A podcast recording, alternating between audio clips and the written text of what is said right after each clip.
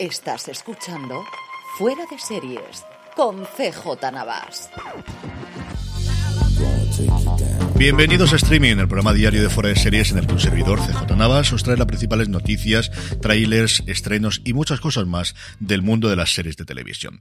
Edición del martes 21 de junio, por aquí por Alicante comienzan las hogueras y por el mundo lo que tenemos es noticias importantes de Paramount Plus para empezar. Y es que se han tirado al monte, se han tirado a la piscina y han dicho que para 2025 quieren tener 150 producciones internacionales. Es cierto que entre esto tenemos tanto series como películas, pero 150 no dejan de ser unas cuantas. Junto con este número impresionante, gordísimo, han anunciado siete producciones, casi todas series, que están ya en producción en Alemania, en Italia, en Francia y en México. Quizá la más interesante de todas nos viene de México, se llama La Primera Dama de Sinaloa, está producida e interpretada por John Leguizamo, que se mete en la piel del Chapo, del famosísimo narcotraficante, aunque parece que la serie, más que en la propia Chapo, va a girar alrededor de Emma Coronel, su mujer, y de ahí evidentemente el nombre de primera dama de Sinaloa. Está producida por Frida Torres Blanco, que estuvo en El laberinto de Pan y también en el asesinato de Richard Nixon, y por ahora no se conoce quién va a interpretar a Emma Coronel, la antigua reina de la belleza. De Alemania nos vienen dos, quizás la más que me ha parecido más interesante es El Sheikh.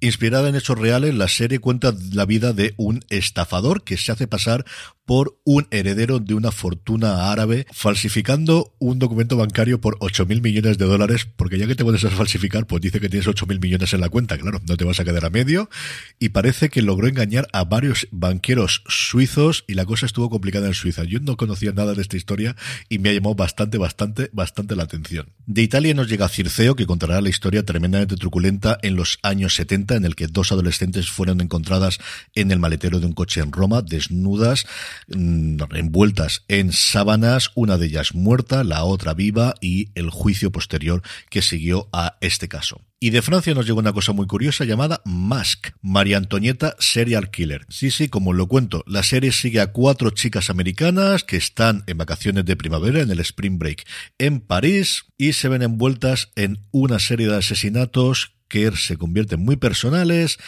y empiezan a plantearse si el asesino es el fantasma de María Antonieta. Así me he quedado yo. Estas son solo algunos de los avances, como decía, hasta 150 producciones quieren tener en marcha de aquí a dentro de tres años y nos sirve como siempre para recordar que no seguimos sin fecha, desgraciadamente, de la llegada de Sky Showtime con todo este contenido a nuestro país.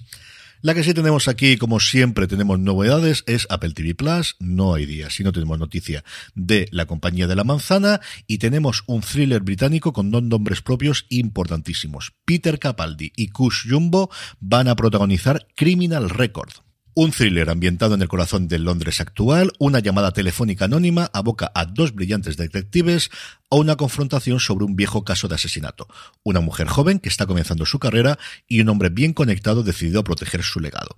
La serie habla de temas raciales, del fracaso de las instituciones y la búsqueda del entendimiento mutuo en un Reino Unido polarizado. Como os decía, Capaldi y Jumbo protagonizan la serie que van a producir junto con Paul Rodman y Elaine Collins, que adaptaron conjuntamente las novelas Vera de Anne Cleves y son los que se van a poner en el guion, mientras que de la dirección se va a encargar el ganador de BAFTA, Jim Loach. Y la última novedad está con fecha de estreno, el próximo 15 de julio, nos llega The Rehearsal, lo primero que hace Nathan Fielder en televisión después de que terminase Nathan for You, la serie de culto que creó, guionizó, dirigió e interpretó en el pasado 2017 para Comedy Central. Y como os digo que con el paso del tiempo se ha convertido en una serie de culto. Fielder en el 2019 firmó un acuerdo de exclusividad con HBO, de ahí había salido How to with John Wilson, pero no había vuelto a interpretar, como va a ocurrir en este Rehearsal, como os digo, cuya premisa, marca de la casa, es bastante loca y es que Fielder va a permitir a gente ordinaria que se prepare para los mayores momentos de su vida haciendo un ensayo, ese rehearsing del título, de simulaciones de su propio diseño. Dos noticias rápidas de casting. ¿Qué podían hacer para que me gustasen más los Gemstones? Pues por quitas cosas, pero una de ellas la han conseguido. Y es fichar a Steve Zahn, al que disfrutamos recientemente en The Wild Lotus, al que yo recuerdo odiar absoluta y totalmente por su personaje a él, ¿no? Pobrecito mío que no me haya hecho nada. Pero su personaje en la primera temporada de Treme y luego con el paso del tiempo cada vez me gustó más. Como os digo, va a fichar para la tercera temporada de Los Gemstones, cuyas dos primeras temporadas ya podéis disfrutar en HBO Max. Y por último, Matthew Fox. Madre mía, qué nombre del pasado. Llevaba un porrón de tiempo sin interpretar nada. De hecho, desde el 2014 no había hecho absolutamente nada, ni en teatro, ni en cine, ni en series.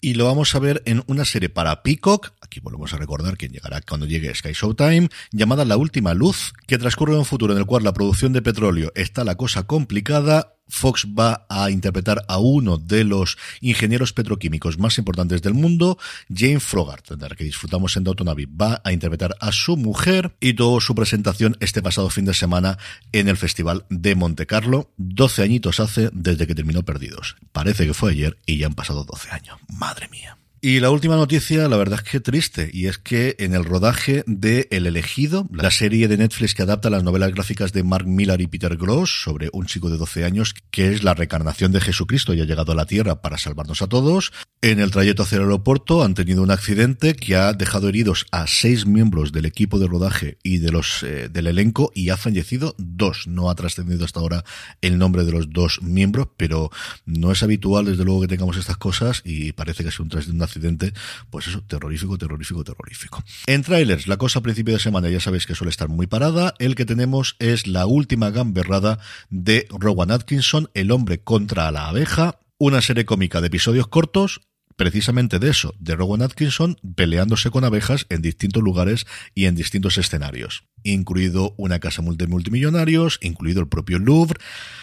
Pues eso. ¿Cuánto de Mr. viene detrás? Pues un ratito. Ve del tráiler porque ya os digo yo que un ratito. Estrenos del día. Cosmo nos trae la segunda temporada de Sanditon, ya sabéis, el drama histórico basado en la novela inacabada de Jane Austen. Y Filming nos trae Reika, la serie de la que os hablaba la semana pasada, de origen sudafricano, en la que una investigadora que fue atormentada de pequeña y que gracias a eso conoce o se puede meter en la piel de asesinos en serie, va a perseguir a un asesino en serie. Está interpretada por Kim Egelbrach y en personaje secundario parece que bastante importante por lo que hemos conocido sobre la serie.